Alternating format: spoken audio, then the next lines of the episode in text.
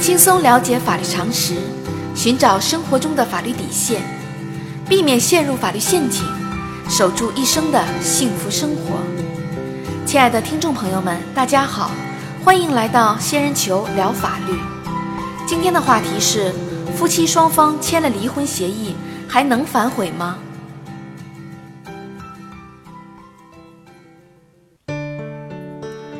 婚姻的不同阶段各有不同的滋味。婚姻的初期就像蜜橘，剥开哪一半都是甜的；婚姻的后期可能更像个椰子，个头挺大，其实里边没有多少甜汁儿。如果两个人准备从索然无味的婚姻中解脱，能够平静理性的进行协商，其实是一种最好的选择。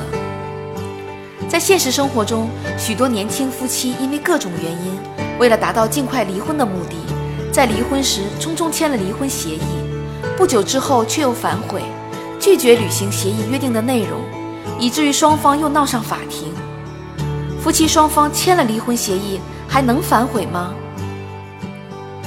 根据司法案例，二零一二年二月，小明与小美经朋友介绍相识，在恋爱交往一年后，两人办理了登记结婚。婚后初期，双方能够互相包容，感情不错。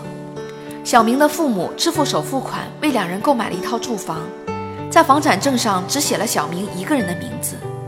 小美对此一直心存不满。一年后，两人生下一个可爱的宝宝，小明的父母帮助一起照看孩子。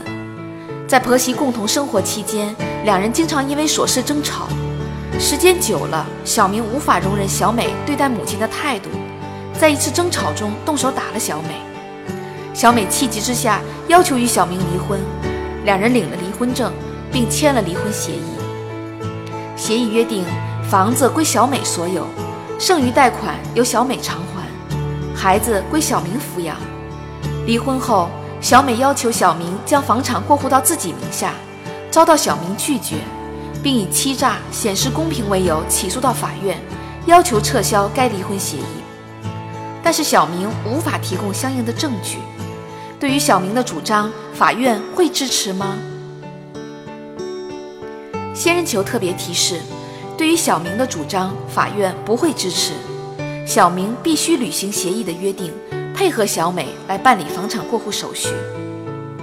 法律规定，男女双方协议离婚后一年内，如果就财产分割问题反悔，请求变更或者撤销离婚协议中关于财产分割的约定，法院应当受理。法院审理后，如果没有发现订立财产分割协议时双方存在欺诈、胁迫等情形，应当依法驳回当事人的诉讼请求。夫妻双方在民政局办理离婚登记时签订的离婚协议，在通常情况下是合法有效的。离婚时的财产分割是一方对自己权利的行使与放弃的过程。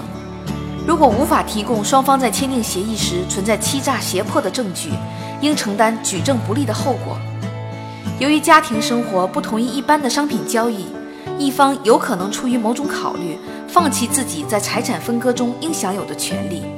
因此，在离婚协议中一般不存在重大误解或显示公平。在本案例中，小明与小美已经办理了离婚手续，并且小明无法提供证据证明双方签订的离婚协议是出于小美的胁迫或者欺诈。因此，离婚协议合法有效，小明应当履行离婚协议约定的内容。小仙建议，在处理离婚纠纷时，切莫意气用事，慎重行使手中的权利。一旦签订离婚协议，一般是无法反悔的。好啦，今天的话题就说到这儿。如果你也遇到类似的问题需要解决，请关注微信公众号“仙人球聊法律”。如果你还有哪些法律疑惑，也可以加入 QQ 三三八三六九二六六七留言，小仙会选取有共性的话题做专题解答。欢迎明晚八点继续收听仙人球聊法律。